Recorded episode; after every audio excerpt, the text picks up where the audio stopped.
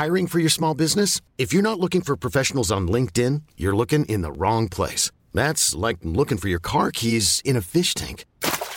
LinkedIn helps you hire professionals you can't find anywhere else, even those who aren't actively searching for a new job but might be open to the perfect role. In a given month, over 70% of LinkedIn users don't even visit other leading job sites. So start looking in the right place. With LinkedIn, you can hire professionals like a professional. Post your free job on linkedin.com slash achieve today. Bonjour à toutes et à tous, c'est Bart et je suis ravi de vous accueillir pour ce nouvel épisode du podcast Extraterrien, le podcast qui interviewe des sportifs hors du commun. Le but de ce podcast est de vous partager leurs secrets, leur vie et d'en apprendre beaucoup plus sur eux afin d'en tirer un maximum de conseils. Donc si vous aimez le sport, l'aventure, le développement personnel ou que vous aimez simplement vous inspirer de personnalités remarquables, alors ce podcast est fait pour vous. Juste avant de commencer, j'ai quelques messages à vous faire passer.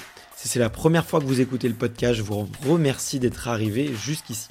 D'ailleurs, je vous recommande l'épisode avec Mathieu Torder qui a traversé l'Antarctique à seulement 27 ans. D'autre part, si vous ne le savez pas, j'ai beaucoup d'ambition avec ce podcast et je souhaite aller chercher des sportifs de plus en plus incroyables. Et j'aimerais vraiment interviewer vos sportifs préférés. Sachez que l'un des meilleurs moyens de les convaincre de participer, c'est notamment de leur montrer que vous êtes nombreux à adorer le podcast sur les réseaux sociaux et sur les notes iTunes. Donc si ce n'est pas encore fait, allez mettre une note sur Apple Podcast ou iTunes, c'est vraiment ce qui m'aide le plus à inciter des sportifs connus à venir témoigner. Si vous écoutez plutôt sur Spotify, vous pouvez très facilement le partager en story sur Instagram, taguez-moi et je vous repartagerai. J'en profite donc pour vous rappeler le nom du compte Instagram, c'est extraterrien.podcast. Suivez-le et vous y retrouverez les coulisses du podcast. C'est aussi un excellent moyen de me faire vos retours et de me suggérer des invités. Enfin, j'ai aussi créé une newsletter que vous pouvez retrouver très facilement dans Google en tapant extraterrien newsletter. C'est le premier lien qui remonte.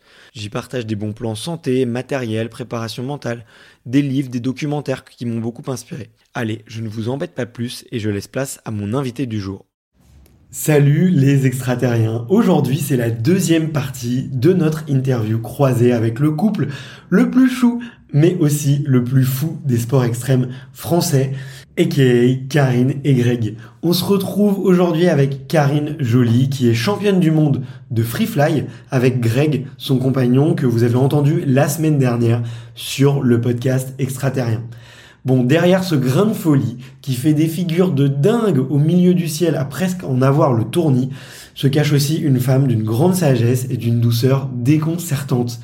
Elle a une vision de la performance qui est vraiment différente et j'ai adoré cette conversation dans laquelle on a forcément parlé d'amour et de couple, mais aussi d'assumer son côté introverti et de comment préserver son énergie.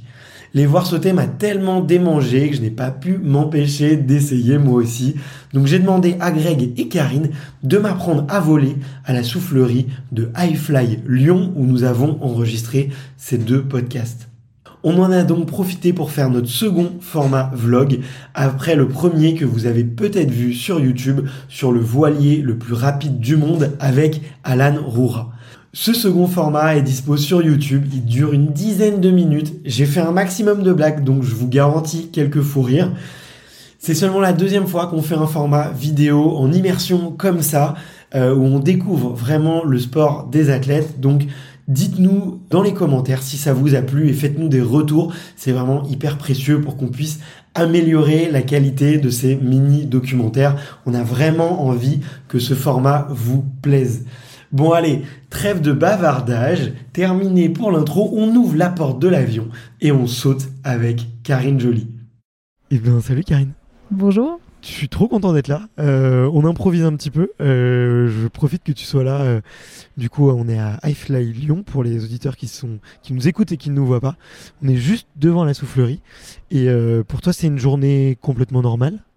Oui, assez normal. En fait, on fait régulièrement avec Greg des camps, on appelle ça des, tunnels camps, où en fait on prend des gens qui, la plupart du temps, sont déjà des, sautants en loisir, donc ils sautent en parachute pour le plaisir, et qui viennent pendant une semaine suivre des cours un peu en intensif dans la soufflerie pour travailler sur des nouvelles postures et pouvoir faire encore plus de choses dans le ciel quand ils vont sauter avec euh, leurs potes. Ok, trop bien. Bah écoute, euh, euh, j'ai pu le voir. En plus, on a pu prendre quelques images pour les gens qui seront euh, sur YouTube. Vous pouvez aller les, les, regarder. On va un peu improviser aujourd'hui parce qu'effectivement, j'avais pas mal travaillé mon interview avec Greg, mais toi, je savais pas que tu étais là, donc je, on va, on va, on va être freestyle. C'est les meilleurs, c'est les meilleurs. Exactement, exactement. Puis le mot freestyle, toi, ne te fait pas peur. Tu connais plutôt bien. mais quand même, il y a une première question que je pose aux 220, 230 invités qui sont venus. C'est peut-être mon biais d'enfant euh, c'est de savoir euh, quel est ton premier souvenir de sport? De sport en général ou de ce sport que je pratique? Eh bien tiens, je veux les deux. les, deux, Alors, premier souvenir de sport en général, ce sera le ski. J'ai mon père qui était euh, un fan de ski et qui m'a mis dessus assez jeune. J'avais 3 ans. Il me prenait entre ses jambes et on dévalait les pistes. Donc rapidement, après, j'ai pris de l'autonomie et je pense que c'est là aussi où j'ai goûté à la glisse et à la vitesse. Et du coup, je me suis bien accoutumé à ça. ok. Et quand est-ce que tu découvres euh, la chute libre, du coup? Et la chute libre, je la découvre finalement assez tard. C'est à 18 ans, ma famille qui m'offre un tandem pour euh, mon anniversaire. Et c'est une surprise. Donc je débarque à l'aérodrome de, Lyon-Corba, juste à côté d'ici. Et on me dit, bah voilà, tu vas sauter en parachute. Et j'étais, mais surexcitée. C'était génial. J'y suis allée vraiment en mode euh, découverte. Je savais pas vraiment à quoi m'attendre. En fait, tant qu'on n'a pas sauté, on ne peut pas savoir à quoi s'attendre. On peut imaginer, mais on, sera forcément loin du compte.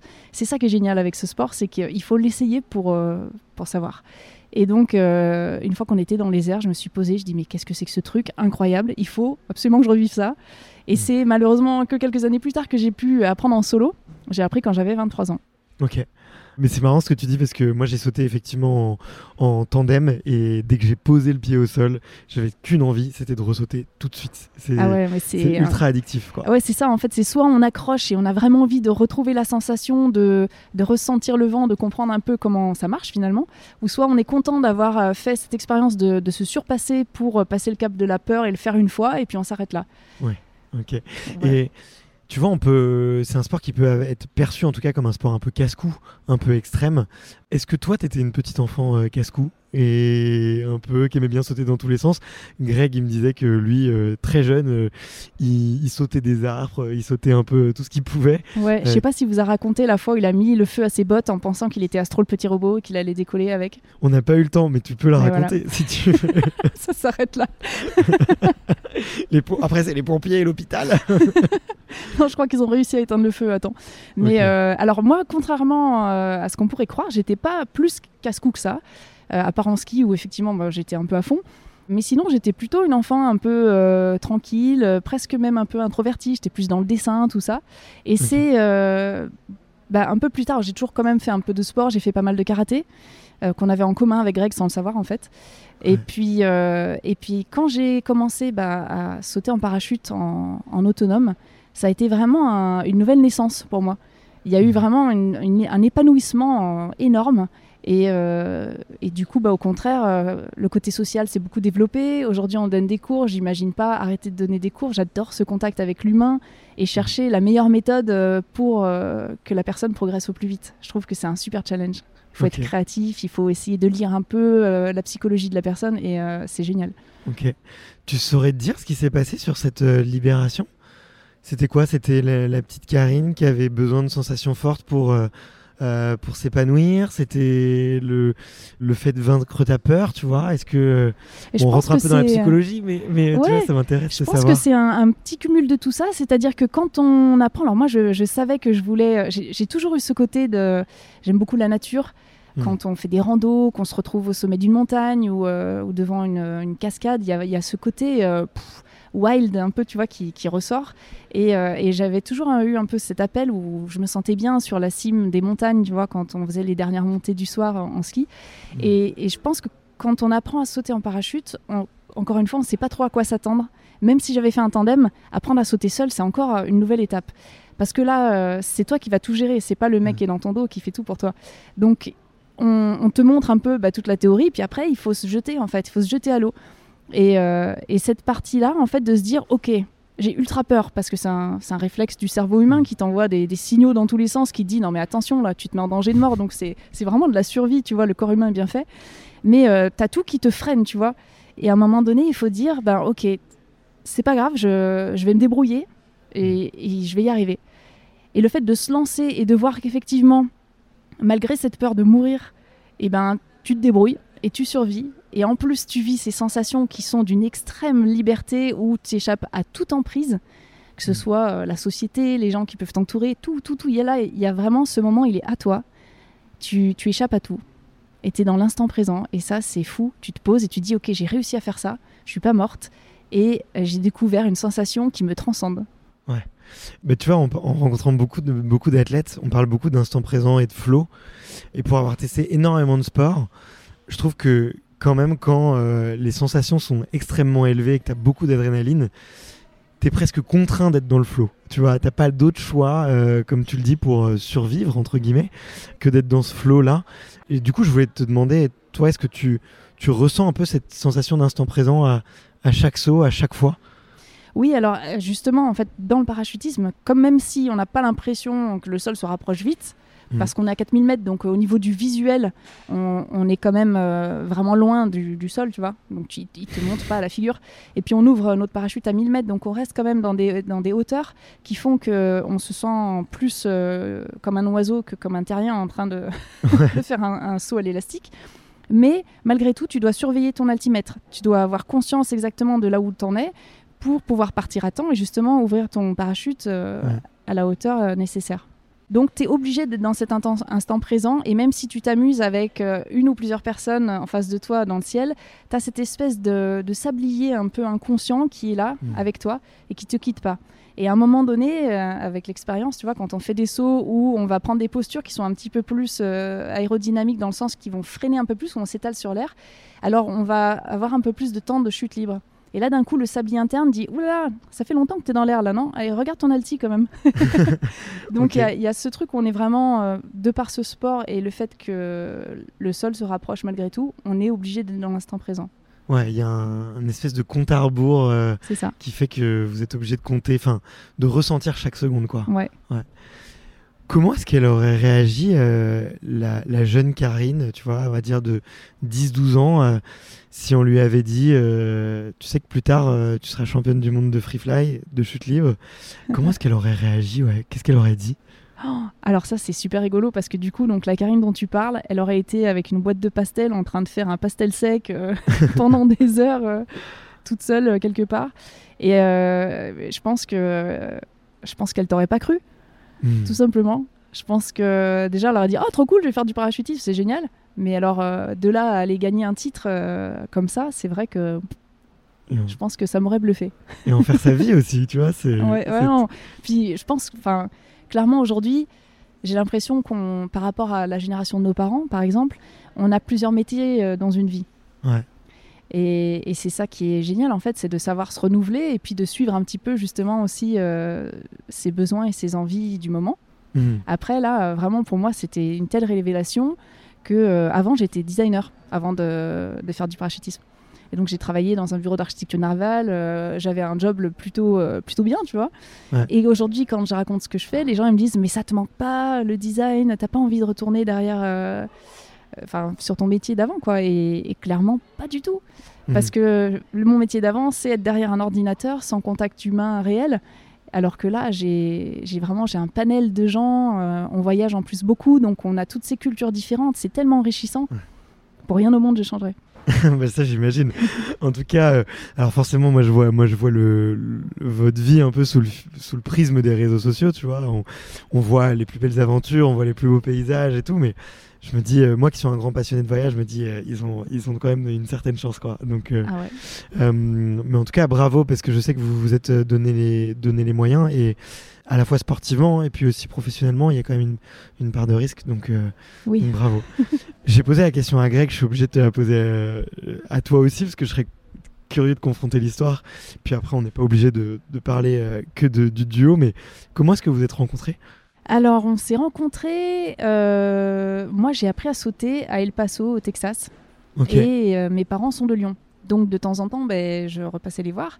Et quand je suis passée à Lyon et que je commençais déjà à être autonome et pouvoir sauter un petit peu partout dans le monde, euh, ben, forcément, par curiosité, je suis allée voir la zone de Lyon. Hmm. Je me suis retrouvée à venir sauter ici. Je connaissais personne. Je me suis retrouvée dans un avion donc de 10 places assez serré. Moi, j'ai appris dans un avion 4 places qu'avec des potes en fait parce que mon moniteur, il était plus jeune que moi. On, on a tout de suite euh, lié d'amitié. euh, il y avait un groupe de jeunes sautants, on était tout le temps ensemble. Et donc, c'était toujours la fête, quoi. Dans l'avion, on déconnait, on rigolait. Bon, je te... ça, c'était après la formation où on a très peur et qu'on est très concentré pour les premiers sauts. Mais après, Ouais. c'était vraiment dans, dans la bonne ambiance. Et, euh, et donc là, en France, bah, je me suis retrouvée dans une ambiance un peu différente où, euh, où, où tout est très euh, basé sur la sécurité. Et puis peut-être, je sais pas, il y avait quelque chose de particulier ce jour-là. Les gens étaient particulièrement sérieux Hmm. et avec, avec l'air un peu grave. Et je me disais, mais mince, il y a personne qui est, qui est en train de se dire, mais je vais sauter en parachute, c'est complètement fou.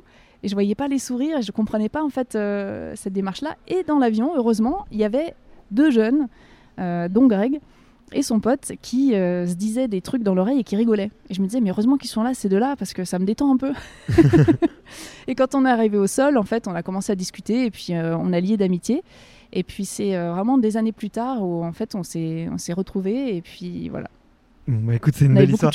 C'est marrant parce qu'il a pas raconté du tout avec le même angle que toi, mais, euh, mais euh, je te laisse, enfin, je te ferai écouter, je t'enverrai le petit passage. Euh, Qu'est-ce qui te donne toi envie d'arriver dans la compétition? Alors, moi, j'ai pas l'esprit à la base, j'ai pas l'esprit tellement compétitif. Quand je faisais beaucoup de, de karaté, on m'a proposé plusieurs fois de faire de la compétition, du combat, machin. Et à chaque fois, je disais non, mais ça va. En fait, pour moi, j'ai- j'avais l'impression que pour faire de la compétition, il fallait être énervé. Fallait, euh, tu vois, vouloir être meilleur que les autres. Et, euh, et- ou vouloir, tu vois, dans, dans l'esprit, euh, je vais marcher sur les autres pour me hisser. Mm. J'avais pas du tout ça, j'ai pas le besoin de, de quoi que ce soit. Et puis finalement, en fait, c'était sur une discussion avec Greg où je lui disais, on parlait des regrets. Et je lui demandais si lui, il, il estimait qu'il avait des regrets dans la vie. Et il m'a dit, bah oui, tous les sports que j'ai faits, je les ai poussés à haut niveau. J'ai fait de la compète, sauf un, le para. Et euh, j'aurais trop aimé faire de la compète, mais bon, je suis trop vieux maintenant. Et quand on a eu cette discussion, on avait 26 ans. Je lui ai dit, non mais attends, qu'est-ce que tu racontes? On est trop vieux. On va pas se Mhm. mettre au placard à cet âge-là. Viens, on, on essaye de monter une équipe et on voit où ça nous mène. Alors dans, dans ce moment-là, je pensais vraiment pas qu'on allait euh, tenir euh, aussi longtemps et devenir euh, champion. Mais c'était vraiment juste histoire de dire, ok, on enlève ce regret, on se lance dans la compète, comme ça, tu vois, on clique euh, la case, quoi. Ok. Et puis il se trouve que ça a quand même bien marché, qu'il y avait un potentiel qui était sympa. Et quand tu commences à t'entraîner avec un but, d'un coup, euh, tu sens ton niveau qui monte, tu progresses, et forcément, ça, euh, c'est hyper grisant, tu vois, tu te prends au jeu. Je pense Mhm. que chaque être humain qui sent qu'il qu'il progresse et qu'il évolue euh, dans un domaine, il a envie de continuer, en fait. Euh, ce qui est marrant, c'est que tu as toujours eu ce, ce réflexe de pas faire attention des, aux barrières mentales et de d'essayer de les repousser et- parce que euh, tu vois, euh, c'est vachement audacieux ce que tu as fait, tu vois, et cette remarque de dire euh, attends, euh, on oublie les contraintes et tout, euh, 99% des gens euh, en fait, ils s'arrêtent sur le premier problème qu'ils rencontrent, tu vois. C'est vrai, et euh, bah ça, je pense que c'est quelque chose qu'on a développé, que j'ai développé dans le karaté. Quand j'étais petite, j'ai commencé à 8 ans le karaté. Et c'est vrai que j'avais des super sensei, des, des profs, qui, euh, ben, quand tu fais ton combat et que tu tombes, euh, qui disent bah, Allez, relève-toi, continue. Et tu dis Mais je suis fatigué, j'ai mal, allez, on continue, tant que le combat il n'est pas fini, on y va. Mm. Et en fait, c'est cette euh, mentalité de, de battante que m'a inculqué le karaté, que je pense que j'ai retransmis un peu euh, dans ma vie. Et je pense que euh, moi, j'ai ce- cette phrase, elle m'accompagne pour tout c'est qui ne tente rien à rien. Effectivement, si tu tentes pas, bah, tu vas rester là où t'es. Et si ça marche, tant mieux. Si ça marche pas, bah, tu restes là où t'es. Donc, Mhm. euh, pourquoi pas essayer, en fait? Ouais, mais c'est c'est une très bonne phrase, c'est une très bonne phrase. Et tu, tu te la poses toujours, c'est ton mantra euh, Tout le temps. Tout le temps? Ok. Est-ce que c'est euh, c'est dur pour les autres? Parce que euh, si tu tombes tout le temps, t'essayes tout le temps, tu dois beaucoup échouer aussi, non Du coup? Ah oui, quoi ton alors rapport à forcément, l'échec? Hein. Ah bah, bien sûr. Et c'est pour ça qu'il ne t'entraîne à rien. euh, Tu, tu, tu tentes, tu te rates, bah, tu retentes, tu te rates. Mais en fait, euh, l'idée, c'est plutôt de voir qu'est-ce que tu fais de chaque raté. Si quand tu te rates, tu reproduis exactement la même chose, bah, tu peux pas attendre un résultat différent. Donc, Ouais. euh, il va falloir regarder pourquoi tu t'es raté, savoir se remettre en question, c'est la première des choses. Déjà, essayer de se dire, OK, j'ai dû faire un truc euh, qui, a, qui a merdé quelque part. Et donc, analyser euh, qu'est- qu'est-ce que, où est-ce que tu aurais pu faire une erreur ou qu'est-ce que tu aurais pu euh, faire différemment? Mm. Donc, le premier truc, c'est de se remettre en question. Des fois, il y a beaucoup d'éléments extérieurs qui font que tu vas rater et peu d'éléments intérieurs. Mais Ouais. euh, bon, c'est assez rare hein, quand même. Je pense qu'on on a vraiment euh, beaucoup de place pour, euh, pour progresser à chaque fois. Donc analyser un petit peu la situation, essayer de prendre du recul dessus et de se dire, OK, euh, qu'est-ce que j'aurais pu faire différemment ou comment est-ce qu'on aurait pu euh, mener les choses différemment? Et puis là, tu essayes ben, d'acquérir ce qui, tu penses, te manquait. Tu retentes. Si ça re-rate, ça te donne encore de nouvelles infos. et tu retournes, tu retournes jusqu'à ce que tu aies ce que tu as envie d'avoir en fait. Tout dépend de ta, motivation réelle euh, du départ. Si c'est quelque chose qui n'était pas si important, bah tu vas faire peut-être deux ratés puis dire allez, c'est quoi, c'est pas grave, on oublie. Tu auras quand même grandi dans l'expérience. Ça te servira pour autre chose. Et puis si tu es vraiment euh, acharné comme on l'était pour le titre à un moment donné, eh bah tu lâches rien jusqu'à ce que tu l'aies. ok. C'est ça que tu, que tu dirais euh, parmi tes qualités, tu vois, être, être acharné et ne pas te fixer de, de limites? Ouais, mais je trouve que acharné, c'est assez péjoratif. Acharné, euh... acharné, et tenace, résiliente? Ouais, résiliente. Bah, c'est dans le sens où euh, s'il y a vraiment quelque chose qui te tient à cœur, et même si euh, les gens autour de toi essayent de décourager ou que les circonstances sont pas idéales à ce moment-là, je pense que c'est trop triste de renoncer. Si c'est quelque hmm. chose qui t'anime, suivre ce qui nous anime, c'est le, le, meilleur moyen en fait euh, de garder des paillettes dans les yeux et de, de profiter entièrement de ton expérience humaine. Ouais, ok, je vois, je vois très bien. Il y a un terme aussi que j'aime beaucoup qui s'appelle l'antifragilité. C'est le fait, tu vois, de toujours se nourrir un peu de ses échecs et de toujours euh, grandir. Parce que si tu réfléchis, il y a un terme qui définit la fragilité, c'est bah quand quand il y a un choc, ça se casse. Mais euh, il n'y a pas de terme qui définit quand il y a un choc, tu te renforces, tu vois, ou tu te nourris. Et euh, du coup, il y, a un il y a un super bouquin justement sur l'antifragilité qui est, qui est hyper Mais quand tu l'as dit, ça a résonné. Ouais. Ça, tu vois, ça, euh, c'est une définition qui n'existe pas et qui est pas assez, euh, qui est pas assez euh, utilisée quoi. Est-ce que si Greg t'avait dit à ce moment-là, c'est quoi ton rêve ou ton regret, ça serait faire le tour du monde Est-ce que tu aurais réagi avec autant d'enthousiasme? Ah ouais, on serait parti en tour du monde direct.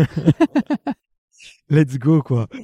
Ok, c'est ta personnalité de, de dire oui tout le temps quoi. Alors euh, non, pas tout le temps. Il faut savoir mettre des barrières pour se protéger, mais euh, mais si c'est quelque chose qui me donne envie aussi, et clairement euh, le tour du monde, bah, carrément. C'est en fait toute expérience où je me dis effectivement là il y a vraiment de quoi apprendre plein de choses, voir plein de choses, ressentir des nouvelles choses, et puis du coup par tout ce que je vais vivre, mmh. devenir une meilleure version de moi-même en fait. Là c'est oui direct. Ok. Après, euh, si c'est euh, viens, on va sortir parce que c'est l'anniversaire de machin et que ça fait euh, quatre soirs d'affilée qu'on sort et que je suis explosée de fatigue, je sais que le lendemain, j'arrive pas à être entière avec mes élèves ou assez pertinente dans, dans, mes discours. Alors oui, là, je vais mettre des barrières. non, tant pis pour l'anniversaire. je suis vraiment désolée pour la personne qui a son anniversaire, mais je vais devoir mettre des barrières. Hmm. Mais voilà. Ok, je vois très bien. Euh, il y a des petites traces un peu d'introverti aussi. Euh, ça consomme de l'énergie d'être en groupe tout le temps. Ah ouais, ouais, ouais. mais je, le, je, la donne volontiers, mais pour en donner, il faut en avoir. Et je pense que pour en avoir, il faut savoir euh, aussi prendre du temps pour soi, pour se recharger, se ressourcer. Ouais. Et, et ça, souvent, je connais beaucoup de gens qui, qui se laissent bouffer. J'en ai fait partie aussi pendant un moment. Et je pense que c'est important de trouver cet équilibre personnel et d'instaurer aussi un dialogue interne où on arrive à se connaître pour, euh, pour pas se coincer et s'auto-piéger en fait. Ok. Tu te ressources comment toi? Alors moi, je me ressource dans la nature essentiellement. J'aime beaucoup, je me suis mise à la méditation et pour moi, la ressource parfaite, c'est le matin où je me réveille, je prends mon petit café. Si je peux, je regarde le lever de soleil, je trouve que ça change une journée. Il y a, quelque mmh. chose d'intime à ce moment-là où tu sens que le monde entier dort encore un peu, à part quelques personnes euh, qui font partie du club peut-être des, 5 heures du matin. Mais euh, il y a quelque chose de particulier, une énergie encore calme, où tout est possible. Ta, ta journée, elle n'a pas commencé. Et c'est là où tu peux vraiment faire ton setting mental et te dire, OK, euh, déjà, mmh. toujours avoir cette notion de gratitude, repenser à tous ces cadeaux que tu as dans ta vie, tous les trucs qui te mettent bien, tu vois te recharger en mm. énergie positive, en amour. Et puis, euh, donc, je fais méditation, petit yoga. Alors, euh, désolé pour le yoga parce que, en fait, j'appelle ça yoga, mais c'est des mouvements inspirés du yoga pour euh, délier un petit peu le, corps et puis chauffer un peu musculairement. Et rien que ça, déjà, ça, ça change une journée. Je vais me mm. ressourcer comme ça. Après, si je peux, je vais aller nager dans la mer. Ça, c'est l'idéal. Et mm. sinon, passer un moment dehors ou faire un tour en moto. Ok, trop cool. Seul à chaque fois? C'est un moment pour toi? Alors, c'est un, moment où j'ai besoin d'être seul, ouais. Ouais, ok. Trop cool. Bah écoute, c'est marrant parce que j'ai un peu la même euh, la même routine, tu vois. Méditation, c'est c'est devenu obligatoire. J'ai besoin d'activer le corps aussi. Euh, avec euh, effectivement, ça pourrait ressembler à du yoga. Il y a des chiens tête en bas, des cobras, ce genre de, de mouvements.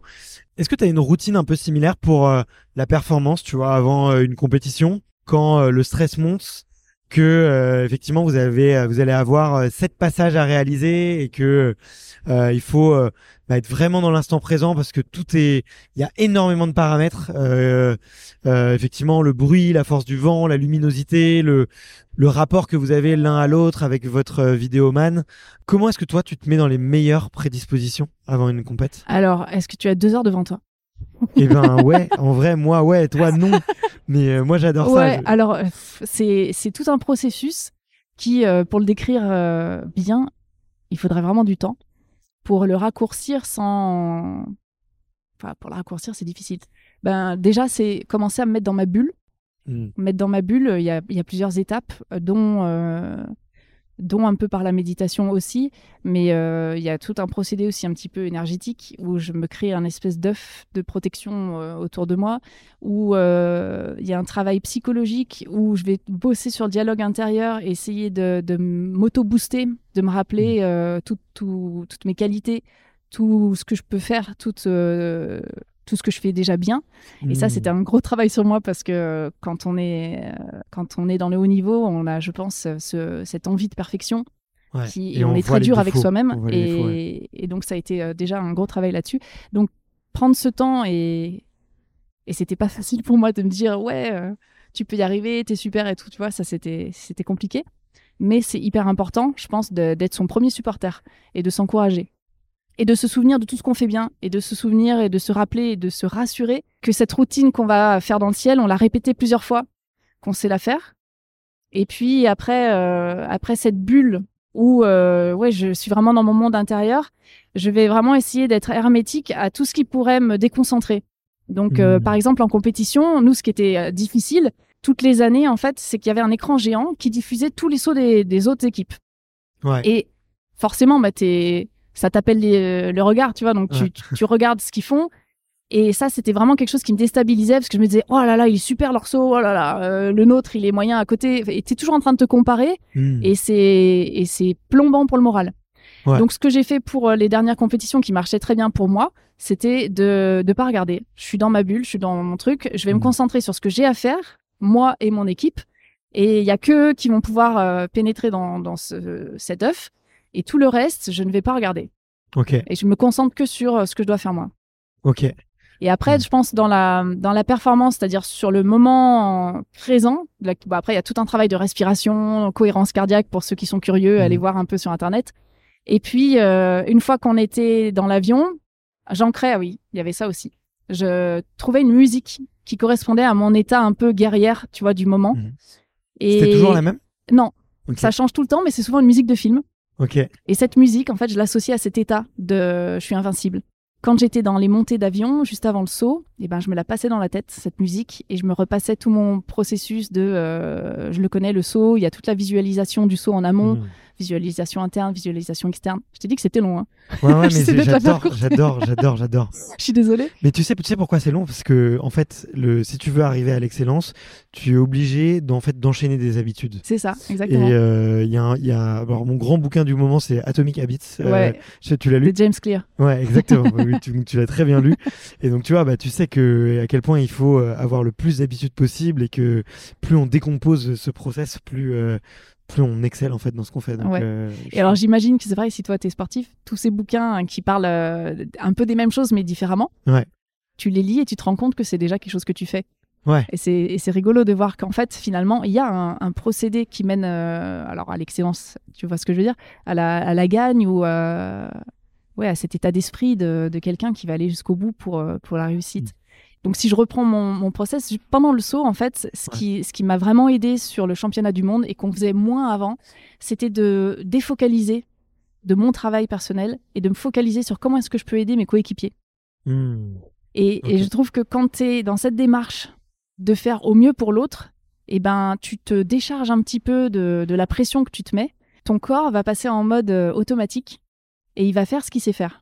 Alors que si tu restes concentré sur toi, mon pied, mon machin, mon truc, bah tu, tu, tu vas te mettre encore plus de stress que ce que tu as déjà euh, du fait de la situation. Et c'est là où tu vas te sentir euh, tout rouillé, tu vois, ou potentiellement tu vas pouvoir buter sur, euh, sur une erreur. Ouais. Donc ça, ça nous a beaucoup aidé. On a tous fait la même chose et euh, il y avait une super symbiose en plus entre nous. C'était vraiment génial. Et comment tu trouves l'équilibre d'ailleurs dans un duo ou dans une équipe, tu vois euh, Tu l'as un peu répondu, mais peut-être je te repose la question, c'est comment comment est-ce que tu fais pour que l'équilibre de l'équipe se fasse, tu vois? Parce que t'en as un qui peut être stressé, t'en as un autre qui peut être euh, Greg, il a quand même beaucoup d'énergie et puis il part un peu dans tous les sens. Je vois l'hyperactif Ah bon? là, je vois l'hyperactif, grave. Moi je me suis calmé, lui il s'est pas calmé, je me suis dit. Alors si tu as des techniques euh, pour calmer, euh, partage-les. Parce que Bah, moi, c'est 15 minutes de méditation tous les matins, Ouais.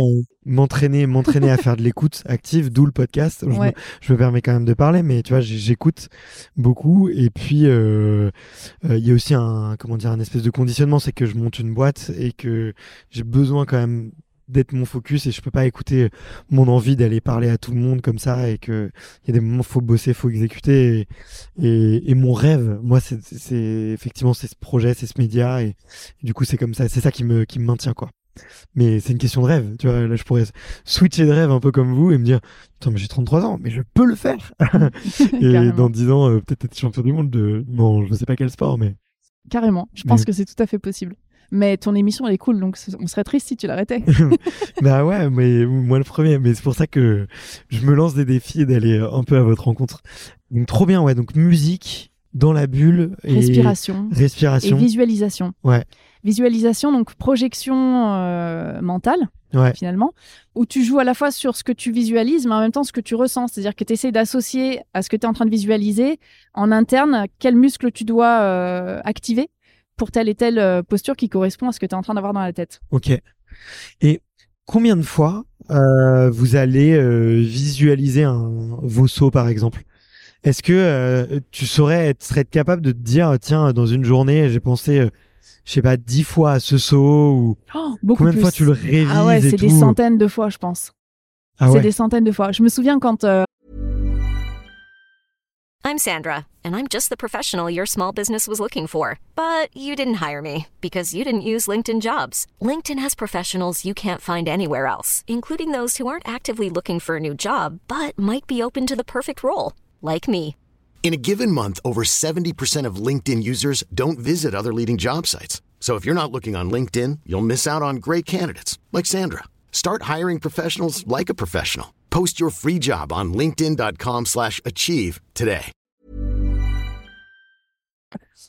quand on était vraiment à fond dans nos entraînements, là, on, a- on allait à la salle de muscu de- du club de karaté. Hmm. Et pendant que je faisais mes exercices de muscu, je faisais tourner le saut dans ma tête. Et je me disais, OK, ah, j'ai oublié tel truc. Et je le reprenais du début. Et je reprenais, et je reprenais. Vraiment que ça devienne un truc qui est vraiment, qui fait partie de, de toi tout le temps, quoi. C'est les répétitions, ouais, vraiment, je pense qu'il y en a, mental, hein, je pense qu'il y en a plus, plus d'une centaine facile. par jour. Ouais, ouais, ou- Ouais, ça se, ça vient comme ça. euh. Alors quand on est euh, en mode euh, là, il y a la compétition qui arrive. hein. Mhm. Si, si je suis dans mon quotidien entre deux compètes, euh, Ouais. je vais quand même laisser du mou. Et euh, tu t'es fait accompagner par euh, quelqu'un pour la, la préparation mentale? Non, on a tout appris sur le tas, à nos dépens, hein, parce que donc on est resté quand même longtemps en compétition et on a Mhm. beaucoup appris justement. On en parlait au début de nos erreurs, de nos ratés. Et puis euh, petit à petit, en fait, euh, à être dans le dur, parce qu'on a eu beaucoup beaucoup de bâtons dans les roues, euh, à être dans le dur, en fait, j'ai c'est ce qui m'a forcé à revenir en dialogue interne, parce que Mhm. au final, j'ai réalisé que de, tu vois, tu as ta naissance, tu vas à l'école, on te dit, euh, tu prends une douche, euh, tu déjeunes, euh, tu, tu, vas, tu vas suivre tes cours, tu rentres à la maison, tu dois faire tes devoirs, ensuite tu Ouais. machin. En fait, on te donne toujours un planning de choses à faire qui fait que tu es projeté vers l'extérieur. Ouais. Et à aucun moment, en fait, on te laisse un temps où on te dit, tiens, aujourd'hui, euh, est-ce que tu as pris le temps de dialoguer un peu avec toi?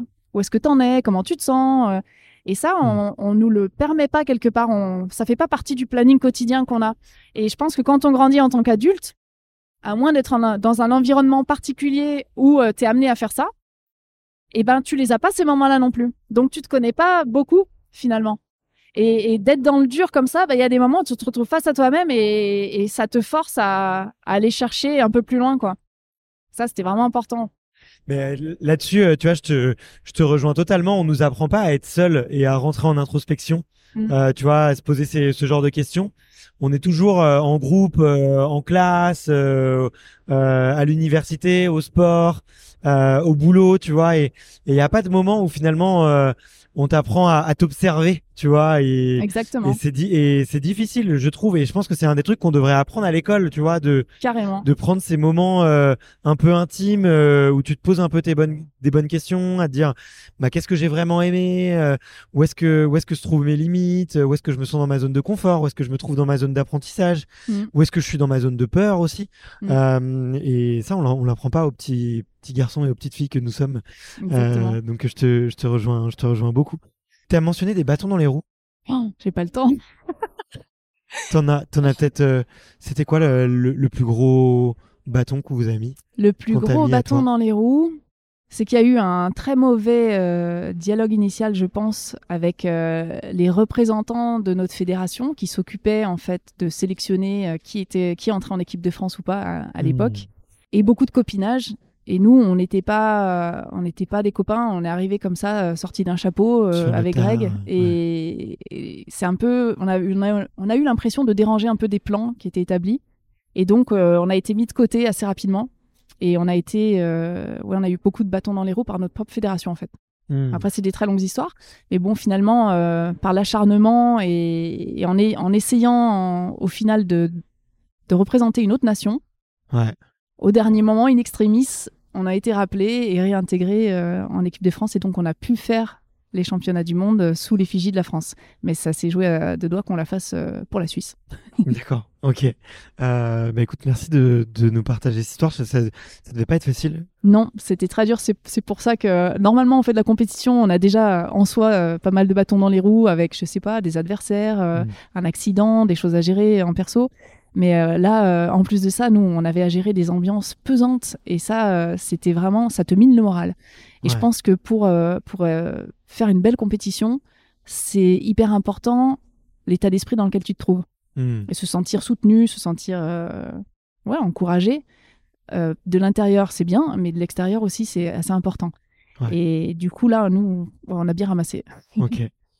J'ai j'ai une deuxième question sur le sujet que j'aime bien poser. C'est aujourd'hui, tu vois, quand on, quand on vous regarde de l'extérieur, effectivement, on peut avoir l'impression que tout est blanc et, et rouge, euh, tout est rose, tu vois. Que, effectivement, vous voyagez beaucoup, il y a des titres, euh, vous, vous rencontrez plein de monde, vous avez, euh, vous créez une communauté, vous donnez des stages, donc, euh, enfin, tout roule, tu vois. J'imagine que ça n'a pas toujours été comme ça. La question que j'aime bien poser, c'est quels sont un peu les, les sacrifices, toi, on va dire à titre personnel? Par sacrifice, j'entends euh, passer des heures dans une soufflerie. Pour moi, c'est pas vraiment un sacrifice, c'est un bonheur, tu vois. C'est quelque chose que tu veux faire et quelque chose que tu aimes faire. Mais il y a toujours dans une passion, il y a toujours quelque chose qu'on qu'on aime un petit peu moins et que les autres voient pas, tu vois.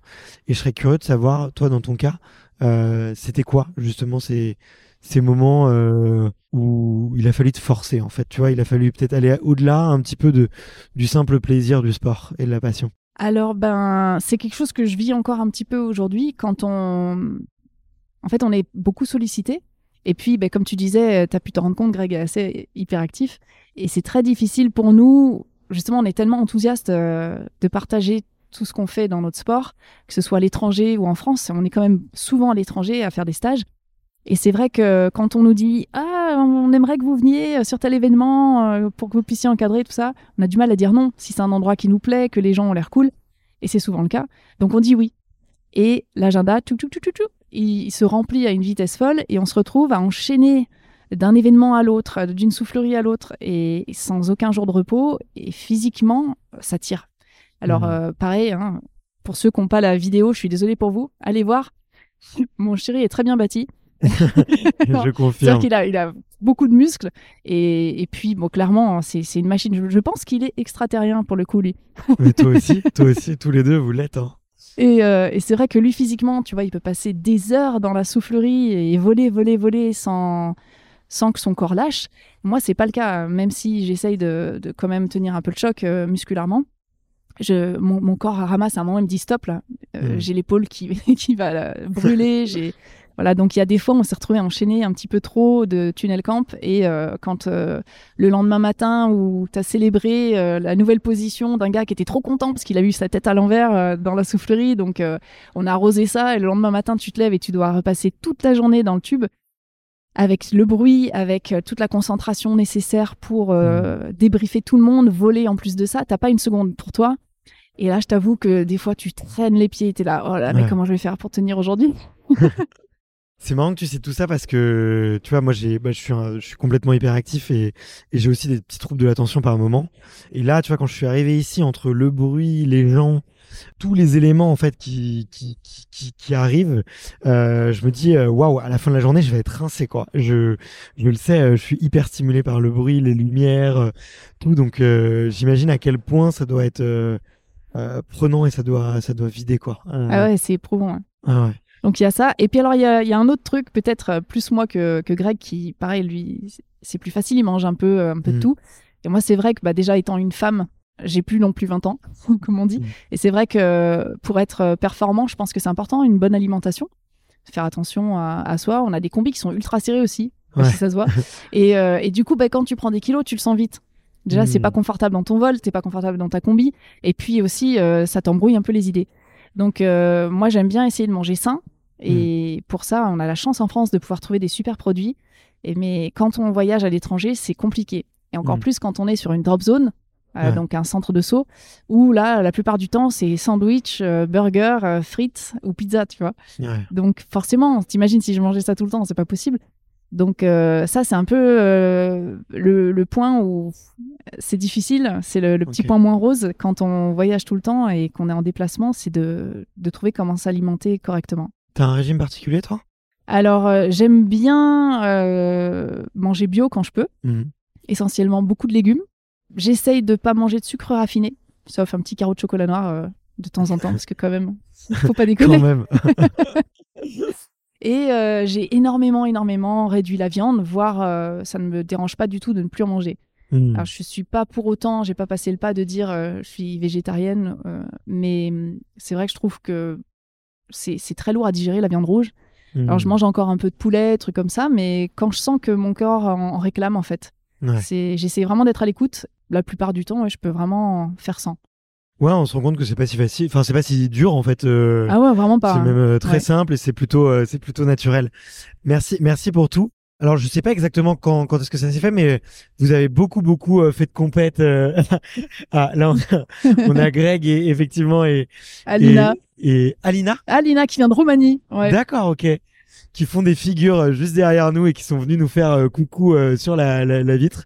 Euh, trop marrant. Vous, vous êtes, vous êtes excellent. vous êtes trop drôle. Toi, vous avez, vous avez fait beaucoup de projets à deux. Euh, forcément, bah, quand t'es un couple, quand t'es une équipe, que tu fais tout, à un moment donné, t'as besoin aussi de, de refaire tes, tes projets. Et là, euh, Greg, il m'a dit, écoute, il faut que tu lui demandes euh, les gros projets qu'elle a fait euh, ces derniers, ces derniers mois et il faut que tu me racontes un petit peu tout ça. J'ai Eh cru ben- comprendre qu'il y avait eu plein de records. Ouais, euh, ah oui, oui, oui, c'est vrai ça, oui. Donc, euh, di- dis-moi tout, si tu devais me résumer là pour les, les cinq minutes qui nous restent, euh, quels, euh, quels, quels sont un peu les, les gros projets que tu as pu faire? Alors, euh, dans les gros projets, ben, je pense que je suis pas la seule, mais pendant le Covid, en fait, j'ai, commencé à poster. Si tu veux, tu sais, avant Instagram, c'était beaucoup, tu mets une belle image, et puis tu mets une petite légende sympa et tout ça. Et donc, bah, nous, avec euh, tous les pays incroyables euh, qu'on avait fait, les Maldives, la Namibie, les sauts sur les pyramides, le Brésil, bref, on avait des photos complètement dingues. En plus, on a un super photographe, Yuan Koi, qui nous suit. Donc, on mettait des photos et ça faisait rêver les gens, mais personne savait en fait l'histoire qu'il y avait derrière. Il n'y avait pas de côté un peu humain. Et donc, pendant le Covid, je me suis mis à poster des rushs des endroits où on était allé et de raconter toute l'histoire. Comment est-ce qu'on avait réussi à, arriver à cet endroit-là? Euh, Qu'est-ce que j'avais ressenti en sautant, en faisant ça et ça? Et j'ai eu beaucoup, beaucoup, beaucoup de retours positifs de gens qui disaient mais merci de nous faire voyager. On a l'impression d'être avec toi. C'est trop bien tout ça. Et puis il y a euh, un ami qui est aventurier qui m'a dit mais Karine, pourquoi t'écris pas un bouquin? Franchement, avec tout ce que tu as vécu, avec, euh, enfin, ça ferait, ça ferait du bien d'avoir quelque chose qui parle un petit peu de parachutisme parce que personne connaît ce sport ou très mal. Et, euh, et puis, et puis de toute façon, au-delà du sport, il y a tout ce qu'on a évoqué ensemble, tout ce que tu comprends quand tu fais du haut niveau, que tu peux finalement appliquer euh, dans n'importe quel type de vie, sans, sans viser des sommets forcément sportifs ou quoi, qui peuvent te servir pour tout, une interview, euh, un job, euh, je sais pas, un loisir ou juste même ton quotidien. Donc j'ai écrit un bouquin. Je cherche des éditeurs en ce moment. Ok. Et euh, l'autre projet récent qu'on a fait dans le parachutisme, c'est qu'on a enfin battu le dernier record de France, qui datait de 2014, t'imagines? Ouais. Et euh, on avait essayé plusieurs fois de le battre après ça, mais il y a toujours eu des, euh, des bâtons dans les roues.